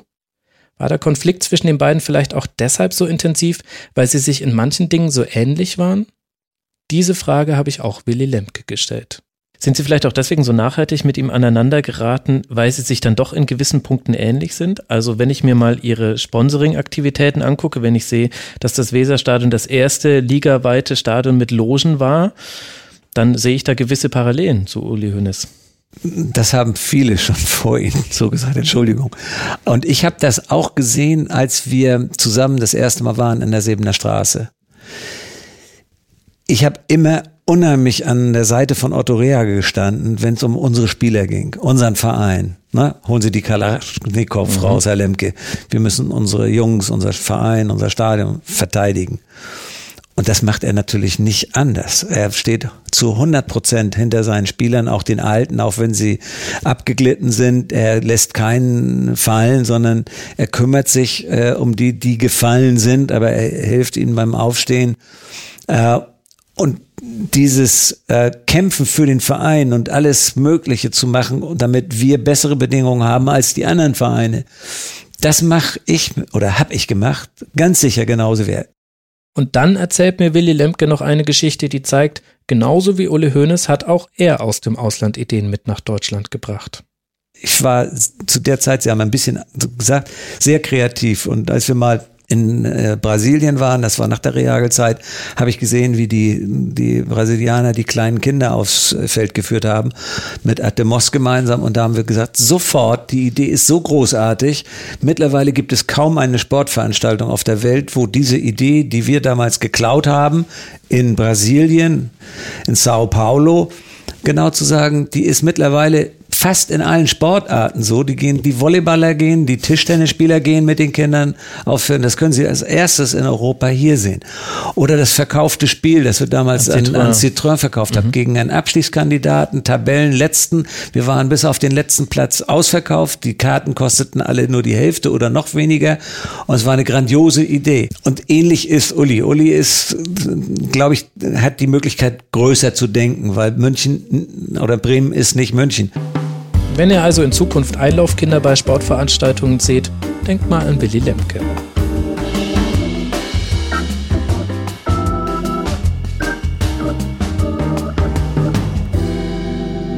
Die Bundesliga-Saison 85-86 gilt als eine der spannendsten der Geschichte.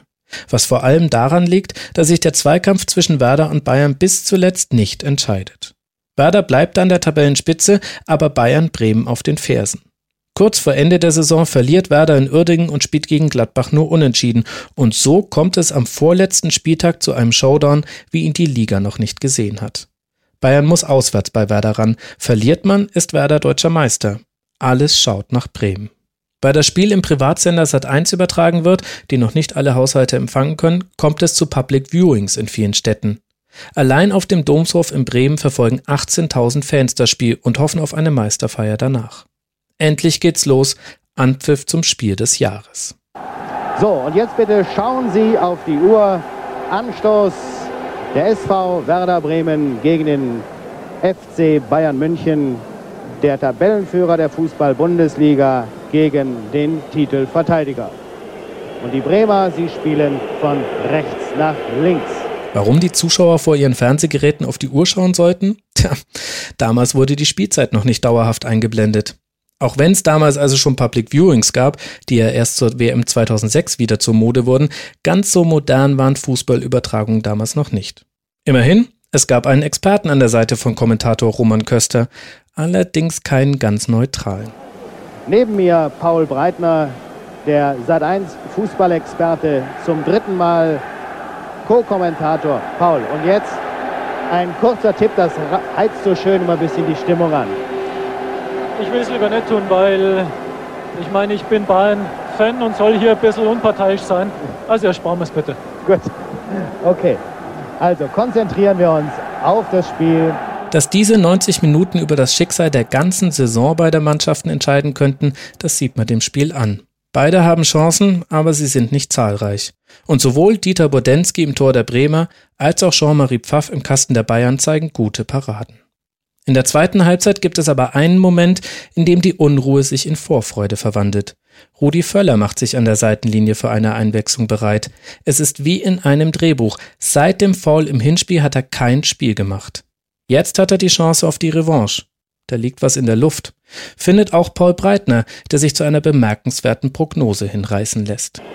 Und Otto Rehagel, und Sie sehen hier den Pulk, Otto Rehagel signalisiert, Rudi Völler wird in dieses Spiel eingreifen. Und Otto Rehagel kann ihm nur das geflüstert haben, Rudi, viel Glück und mach endlich ein Tor, auf das wir so lange gewartet haben. Und Norbert Meyer verlässt den Rasen. 77. Spielminute. Und ich könnte mir auch vorstellen, dass Dr. Rehagel irgendwie gesagt hat, er soll in den Strafraum reingehen, er soll einen Zweikampf im Strafraum suchen, um vielleicht äh, doch irgendwie eine Situation rauszuschinden, äh, die vielleicht zum Elfmeter führen kann. Denn genau das passiert kurz vor Abpfiff. Noch gut 120 Sekunden sind hier zu spielen. Sören Lörby gegen Rudi Völler. Was macht Handspiel, er denn jetzt? Elf Meter. Handspiel, elf Meter.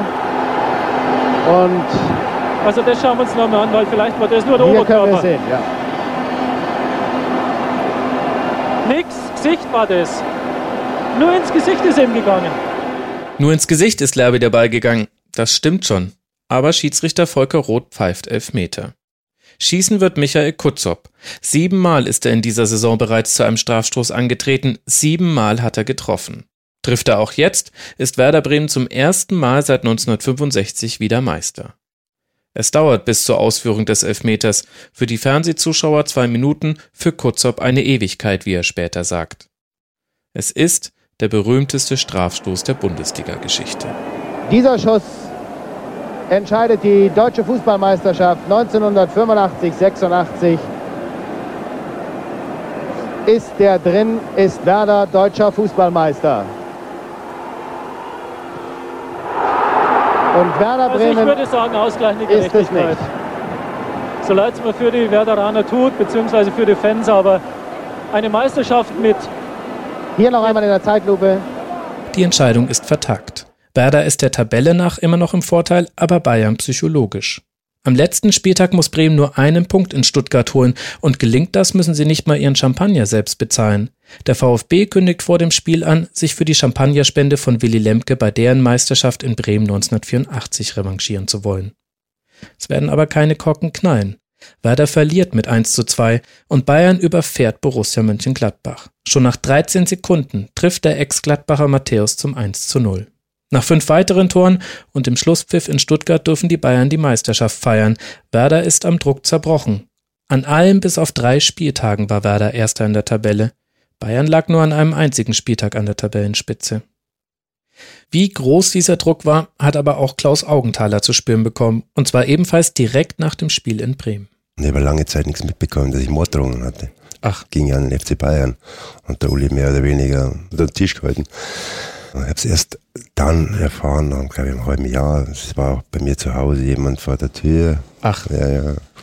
Und, Und Sie äh, wussten es aber nicht, dass da. Lange Zeit nicht, nein. Lange Zeit nicht. Ich habe es erst dann mitgekriegt, schon wie wir ins Hotel gekommen sind. Es sind zwei Riesenschränke im Bus mit dabei, weil das, sonst war ja nie jemand im Bus mit dabei. Und anschließend, jetzt haben wir noch die Chance im letzten Spiel, sitzen wir an der Bauer im Hotel und dann sind da zwei Ochsen, immer bei mir neben mir, solche Ochsen, weil es wirklich fast zwei Meter groß waren. Und dann habe ich gefragt gehabt bei einem Bier, was tut ihr denn? Also wir sind wegen Ihnen mit dabei. Und Sie wussten das dahin Polizeischutz. nicht. Sehr irre. Ich habe dann irgendwann vom Verein mitbekommen, dass Morddrohungen da sind. Aber das haben sie einfach harmlos mehr oder weniger. Kann, kann man nicht ein paar Briefe an Ding. Und die zwei haben wir dann an dem Abend gesagt, gehabt, ja, wir haben jetzt auch, wenn wir vom Flughafen zum Hotel gefahren sind, haben wir einen erwischt, der ein Messer in der Tasche gehabt hat. Ja. Und da war ja eine Traube, wie wir vom Bus ausgestiegen sind, da bist du nochmal 50 Meter Hoteleingang gewesen. Ja. Ich wusste es damals nicht. Dieses heftige Saisonfinale hält Uli Hoeneß allerdings nicht davon ab, noch einen Gruß an seinen neuen Lieblingsgegner zu schicken. Was in Bremen als Stimmungsmache gegen den FC Bayern gelaufen ist, das war brutal. Das ist kein Manager, das ist ein Pressesprecher. Der hat den FC Bayern geradezu ideologisch zum Feind erkoren. Wenn ich einen nicht bedauere, dann ist es Herr Lemke. Bei den Stuttgartern bedanken sich die Bayern übrigens auf ihre ganz eigene Art. Mit einem 5 zu 2 besiegen sie den VfB eine Woche später im Finale des DFB-Pokals. Und Klaus Augenthaler und Rudi Völler? Die spielen im Sommer gemeinsam bei der WM in Mexiko. Franz Beckenbauer ist inzwischen Teamchef, eine Boulevardzeitung hatte ihn quasi ins Amt geschrieben. Beckenbauer nominiert den bis dahin ältesten Kader der DFB-Geschichte und Deutschland zieht mit biederem Fußball bis ins Finale ein. Gegen Argentinien ist Deutschland Außenseiter und liegt nach 56 Minuten mit 0 zu 2 zurück. Aber dann kommt der Mann, der gerade noch fit geworden ist. Völler und da ist es! Da ist es! Rummenigge! Und das möchten wir gerne noch mal sehen. Und dann Zugabe. Das klingt vermessen, nicht? Entschuldigung. Hier, Rudi Völler und dann rutscht Karl-Heinz Rummenigge in den Ball hinein.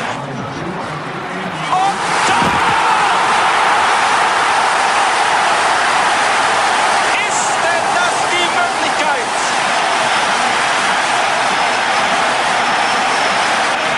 Schauen Sie sich das an. Wieder eine Ecke, wieder eine Kopfballvorlage. Sie schlagen sie da, wo sie unschlagbar schienen. In der Luft, bei hohen Bällen. Maradona. Kein Abseits, Guru Chaga. Toni, halt den Ball. Nein, Für den Titel reicht es zwar nicht, Aber es ist auch nicht überliefert, dass es Probleme zwischen Augenthaler und Völler gegeben hätte bei der WM. Im Gegenteil. In all der Aufregung rund um Hoeneß und Lemke ist eines aus dem Blick geraten. Die beiden im Zentrum des Konflikts, die konnten damit am besten umgehen. Und zwar schon bald nach dem Foul. Weshalb Klaus Augenthaler auch seine eigene Sicht auf die Auseinandersetzung zwischen Lemke und Hoeneß hat, inklusive einer besonderen Begegnung. Ich kann nur sagen, was ich mitgekriegt habe oder erfahren habe, dass Rudi Völler damals ja vorher auch schon eine Verletzung gehabt hat, verletzt worden in Bochum, mit der Leiste auch. Und dass es eventuell eine, eine versicherungstechnische Sache war, dass Rudi Völler vielleicht nicht verletzt war. Und Lemke wollte Bayern verantwortlich machen, mich mehr oder weniger verantwortlich machen, dass Völler Sportinvalide wird. Ja. Das stand damals im Raum auch. Und das Schöne war, ich habe dann, wie gesagt, mit Rudi Völler vor dem Foul und nach dem Foul, wir haben uns miteinander Skifahren, wir waren miteinander ein paar Bierchen trinken. Und Sie waren wir auch in, in dem Hotel. Winter, auch nach diesem Novemberspiel, waren Sie auch schon äh, Ja. zusammen? Ja, ist ja, irre. und dann Eisstock geschossen und einige Schnäpse getrunken.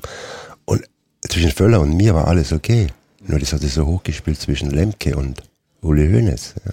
Da wollte eben Bremen, Lemke, den FC Bayern, mich oder wen man noch verklagen kann, dass der, der Völler vielleicht Sportinvalide Mhm. wird. Ja. Um das ging es damals. Und das Schöne ist ja drei oder vier Jahre später bin ich wieder in Lehrgang mit dem Skifahren, ganz alleine, weil ein schlechtes Wetter war und fahre Mittelstation, steige in die Gondel rein, sitzt einer da, tut seinen Helm runter und die Brille. Wer war's? Willy Lemke. Sagt Herr Augenthaler, jetzt würden Sie mich am liebsten aus der Gondel schmeißen. Ne? Ich, jetzt Hat's ist auch gestimmt? schon zu spät, ja.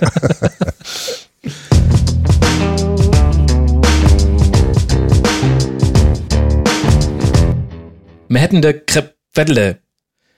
Also ungefähr so würde sich dieser Podcast anhören, wenn ich das Skript dazu mit der Hand geschrieben hätte und jemand anderes als ich den Text vorlesen würde. Sagen wir es so, ich habe eine Schriftprobe von mir an den Verband der Krankenhausärzte und der Dreijährigen geschickt und beide haben mich ausgelacht. Mein ach so toller Gedanke, das Fax an Uli Hoeneß handgeschrieben abzuschicken, er hat einen großen Haken, beziehungsweise ganz viele große, unlesbare Haken. Ach, jetzt ist, jetzt sieht ausgerechnet das O vom Hönes. Ja, nee, da fange ich nicht mehr neu an, so geht's nicht. Da steht jetzt, sehr geehrter Herr Hennes. Scheiße. Also nochmal, München, den 10.12. Es dauert mal wieder alles eine Weile. Für eine Seite des Faxes brauche ich sogar fünf Versuche, bis sie fehlerlos und halbwegs lesbar vor mir auf dem Tisch liegt. Und auch der Klassiker ist dabei. Ich verschreibe mich beim allerletzten Wort auf einer Seite und muss nochmal neu anfangen. Aber irgendwann kann ich endlich mit meiner inzwischen verkrampften Hand auf der letzten Seite unterschreiben.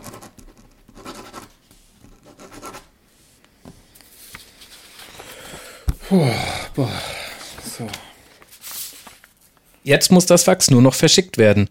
Zu Hause bekomme ich das nicht hin, zumindest nicht ohne es einzuscannen und irgendwo hochzuladen. Da ist mir aber die Gefahr zu groß, dass es noch unlesbarer bei Uli Hoeneß ankommt. Also, Handy raus, Kartensuche nach dem nächsten Copyshop und ab durch Giesing. So, dann gehen wir mal zum Mr. Copy Dog und gucken, ob man da faxen kann. Steht Faxen dran.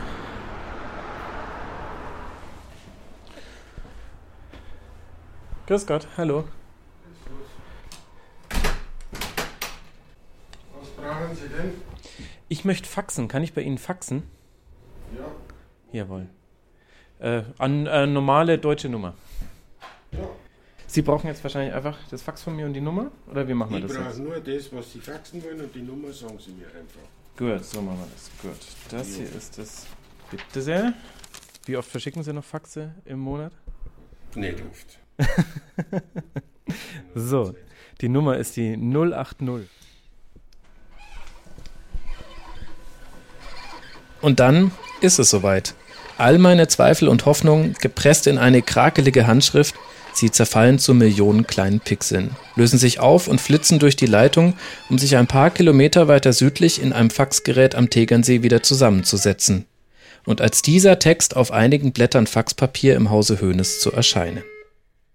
Sehr geehrter Herr Hoeneß, mein Name ist Max Jakob Ost und ich bin Sportjournalist. Bitte lesen Sie trotzdem weiter.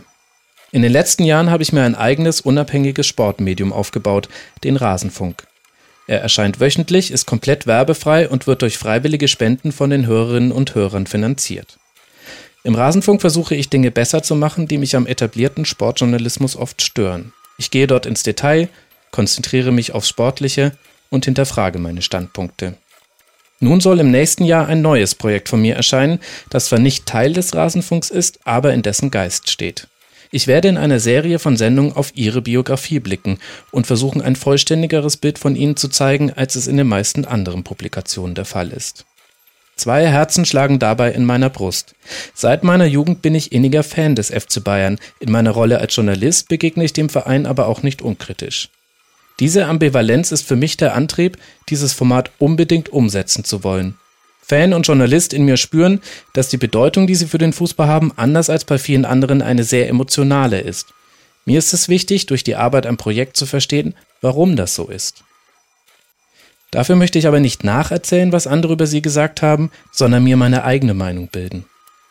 Deshalb bitte ich Sie um ein Interview. Ich würde gerne wissen, wie Sie selbst auf Ihre bisherige Zeit im Fußball zurückblicken, in Ihren eigenen Worten. Zwar gibt es bereits viele Interviews mit ihnen, aber immer redigiert, verkürzt oder geschnitten. Meiner persönlichen Erfahrung nach ist der beste Weg, einen anderen Menschen kennenzulernen, aber ein gutes Gespräch ohne redaktionelle Eingriffe. Deshalb veröffentliche ich meine Sendung als Podcast, also zum Hören und ohne Längenbegrenzung. Die Gespräche sind ungeschnitten und so nachzuhören, wie sie geführt wurden. Ich empfinde das als fair dem Gesprächspartner gegenüber und als Mehrwert für die Hörenden. Bisher habe ich die Biografien meiner Gesprächspartner, zum Beispiel Holger Bartstuber, in einer einzelnen Sendung aufgearbeitet. Bei Ihnen scheint das unmöglich. Wie soll eine solche Karriere in eine Sendung gepresst werden? In den USA gab es das schon, zum Beispiel zu Barack Obama. In Deutschland wird das neu und einzigartig sein. Das bedeutet, dass unser Gespräch über die Episoden verteilt veröffentlicht werden würde, aber immer in seiner natürlichen Form, ohne Schnitte innerhalb von Frage und Antwort, ohne etwas aus seinem Kontext zu reißen und zu verkürzen. Das ist nicht meine Art. Nur im Medium Podcast ist das möglich. Ich bin überzeugt, dass Sie Gefallen an dieser noch recht jungen Medienform finden werden, da sie eine sehr ehrliche ist. Wirken Sie daran mit, wird etwas Zeitloses und Einzigartiges daraus. Da das Projekt für mich alleine zu ambitioniert ist, werden die Sendungen in einem kleinen Team produziert. AudioNow finanziert das Projekt, das im Frühjahr 2020 erscheinen soll. Mit ihnen würde der Podcast besser werden und darum geht es mir ja, um eine bestmögliche Darstellung ihrer Person. Es wäre toll, wenn Sie sich darauf einlassen. Über eine Rückantwort würde ich mich freuen. Mit freundlichen Grüßen, Max Ost. So, ist Durchgang. Jo. 360 macht's dann. Jawohl, kriegen Sie. Kommt es manchmal vor, dass die Leute dann hierher einen Antwortfax zurückschicken? Nein, keins empfangen. Ah, ja, gut. Das ist ganz gut für meinen Fall, ehrlich gesagt. Sie vier, bitte. Danke. Dann wünsche ich Ihnen einen schönen Tag. Danke Ihnen. Wiederschauen. Tschüss. Zum ersten Mal seit anderthalb Jahren liegt der Ball mal nicht in meiner Spielhälfte, sondern in der von Uli Hoeneß. Was da jetzt zurückkommt? Keine Ahnung. Ab jetzt heißt es warten.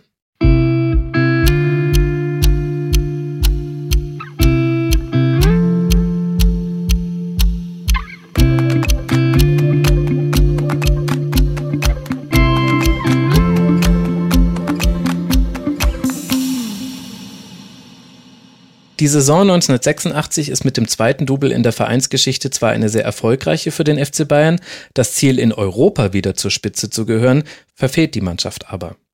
Im Viertelfinale des Europapokals der Landesmeister geht es gegen den RSC Anderlecht. Uli Hoeneß sagt vor dem Rückspiel: Es ist das Schlüsselspiel für die nächsten zwei Jahre. Wenn wir hier bestehen, können wir alles finanzieren, was auf uns zukommt. Aber Bayern verliert mit 0 zu 2 und scheidet aus. Und wenig später teilt Schlüsselspieler Sören Lerby Hoeneß mit, dass er zu Monaco wechseln möchte. Vielleicht warnt Uli Hoeneß auch deshalb vor zu viel Zufriedenheit. Das sagt er nach der Last-Minute-Meisterschaft und dem Sieg im DFB-Pokalfinale gegen Stuttgart. So zufrieden war ich in den sieben Jahren meiner Amtszeit noch nie. Aber wir dürfen nicht selbst zufrieden werden. Wenn unser Horizont hinter dem Tellerrand aufhört, fallen wir ganz schön auf die Schnauze sagt's, packt den DFB-Pokal ein und begibt sich mit der Mannschaft auf Reisen. Zwei Tage nach dem gewonnenen Double startet der FC Bayern zu einer Tour mit acht Privatspielen in zehn Tagen. Auch im Erfolgsfall bleibt der Druck hoch. Das zeichnet den FC Bayern schon damals aus und entspricht der Leistungskultur, die Uli Hoeneß einfordert. Für Neuverpflichtungen ist sie oft ein Schock, wie mir Lars Lunde am Telefon erzählt. Der wechselt zur kommenden Saison von den Young Boys Bern zu Bayern. Ich habe schon zu spüren bekommen, dass ich muss nicht glauben, dass ich jemand bin. Das haben sie mir schon zu spüren gegeben. Du kannst nicht einfach denken, du kommst da und denkst, du bist dann gerade Stammspieler oder, oder ja. Ja, ich habe auch gelesen, dass Sie beim ersten Auswärtsspiel gegen Blau-Weiß Berlin, äh, da wurde Ihnen gesagt, Lars, du trägst jetzt die Koffer. Haben Sie das dann auch gemacht? Ja, es war, es war, wir sind angekommen in Berlin und äh, irgendwann sagt jemand, hey, du, Koffer tragen. Und ich habe gedacht, hey, ich? es ist schon, ja, du musst nicht denken, es ist, es war einfach für mich, ich, für mich war Fußball immer ein Spiel und bei beiden mhm. war es einfach, äh, ja, Leben oder Tod. Vor der Saison 86-87 gewährt Hoeneß Einblick in seine strategische Ausrichtung des Vereins. Spieler, die auf dem Transfermarkt 500 bis 600.000 Mark kosten, die will der FC Bayern mit seinem neuen Fußballinternat in Zukunft selbst ausbilden. Und das gesparte Geld in teure Stars investieren, mit denen auch in Europa der Durchbruch gelingt. In welcher Kategorie da Hoeneß inzwischen denkt? Naja, wenige Wochen später erzählte, wie er den vielleicht größten Star des Weltfußballs zu Bayern hätte holen wollen, Diego Maradona. Ein PR-Gag seien solche Gedankenspiele nicht mehr. Den hätte ich jetzt schon finanzieren können, weil er der Beste ist und im richtigen Alter. Bei Maradona hätte uns die Industrie geholfen und da hätte ich auch die Fans zur Kasse gebeten. Die hätten halt mal 20 Mark zahlen müssen, wenn der Maradona bei einem Freundschaftsspiel vor 70.000 vorgestellt worden wäre. Auch sonst wäre mir einiges eingefallen. Dem Maradona hätte man zum Beispiel eine eigene Fernsehshow in Bayern 3 einrichten können. Oh Mann, wie gerne hätte ich diese Maradona-Show im bayerischen Fernsehen gesehen. Aber der sagt leider, das deutsche Angebot ist ernsthaft und interessant, aber zuerst kommt Neapel. Mein Vertrag läuft 1988 ab und dann hat mein italienischer Verein noch ein Jahr Option. Selbst wenn der Maradona-Wechsel also ein Gedankenspiel bleibt, er zeigt, wie weit sich Bayern Mitte der 80er schon von der Bundesliga entfernt hat. Übrigens liebäugelt Hoeneß deshalb auch schon mit einer anderen Idee. Im Sommer 86 denkt er laut über eine Europa-Liga nach. Ihr seht, so ganz neu sind viele Diskussionen, die wir im Jahr 2020 rund um den Fußball führen, nicht.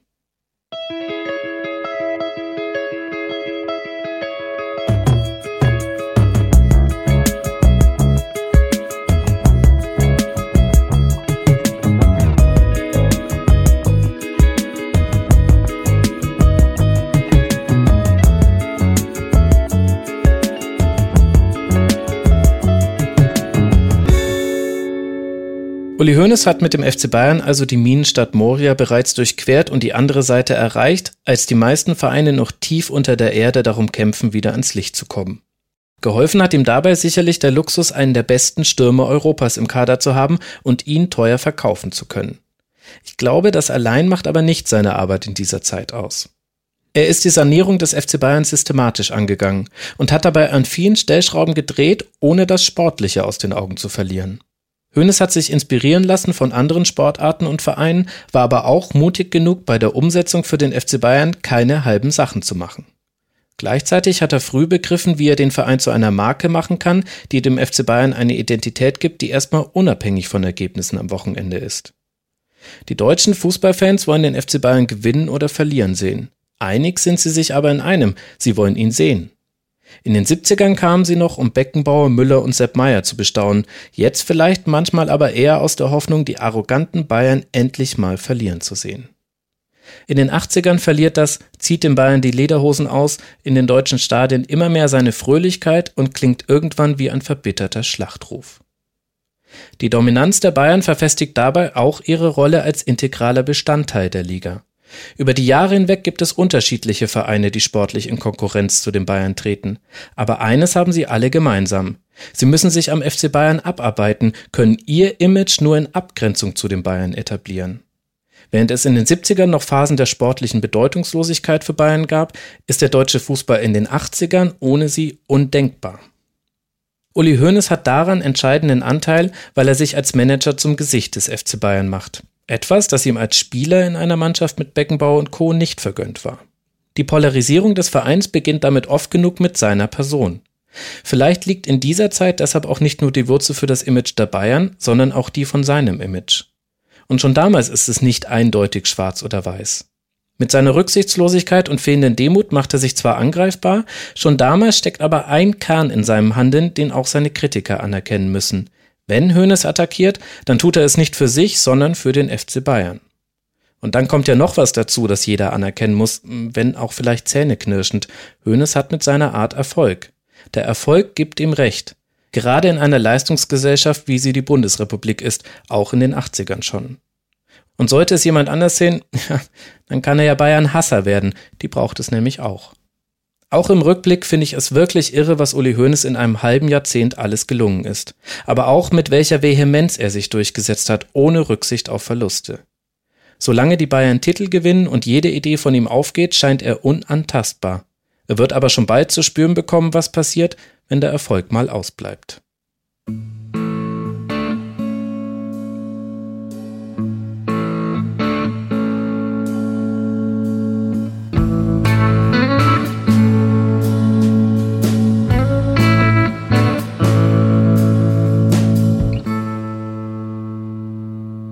Schreib Uli Hoeneß ein Fax, er ruft dich dann zurück. Das haben sie mir gesagt. Und darauf warte ich jetzt. Und bete, dass ich auch direkt rangehen kann. Von Mr. Copydoc geht es direkt zum Kindergarten, ich hole meine Zwillinge ab. Danach haben sie noch eine Nikolausaufführung. Mache ich da mein Handy jetzt komplett lautlos oder auf Vibration? Nach kurzem Zögern stelle ich es lautlos. Ich könnte ja eh nicht in Ruhe mit ihm sprechen und raus aus der Vorstellung will ich auf keinen Fall. Aber noch im Schlussapplaus dann der hektische Blick aufs Display. Habe ich ihn verpasst? Nein, nichts verpasst. Ich laufe mit den Kindern heim, mache ihnen Abendbrot und irgendwann legt sich zum Glück die Nervosität ein bisschen. Wahrscheinlich meldet er sich doch eh nicht. Mensch, Max, jetzt mach dich halt nicht immer gleich so verrückt. Am nächsten Morgen bringe ich die Kinder weg, kaufe ein und putze ein bisschen, hab noch ziemlich viel vor an diesem Tag und schleppe mich gerade ins Büro, da klingelt mein Handy. Unterdrückte Nummer. Ich kenne nur eine unterdrückte Nummer, die mich anruft, und das ist meine Dorfoma. Aber die probiert es vorher immer auf dem Festnetz, weil das ja früher mal weniger teuer war. Ich gehe ran. Max Jakob Ost, hallo? Ja, hallo. Mein Name ist Tönes. Tja, und so rede ich zum ersten Mal in meinem Leben mit Uli Hoeneß. Was wir gesprochen haben? Nächstes Mal bei Elf Leben.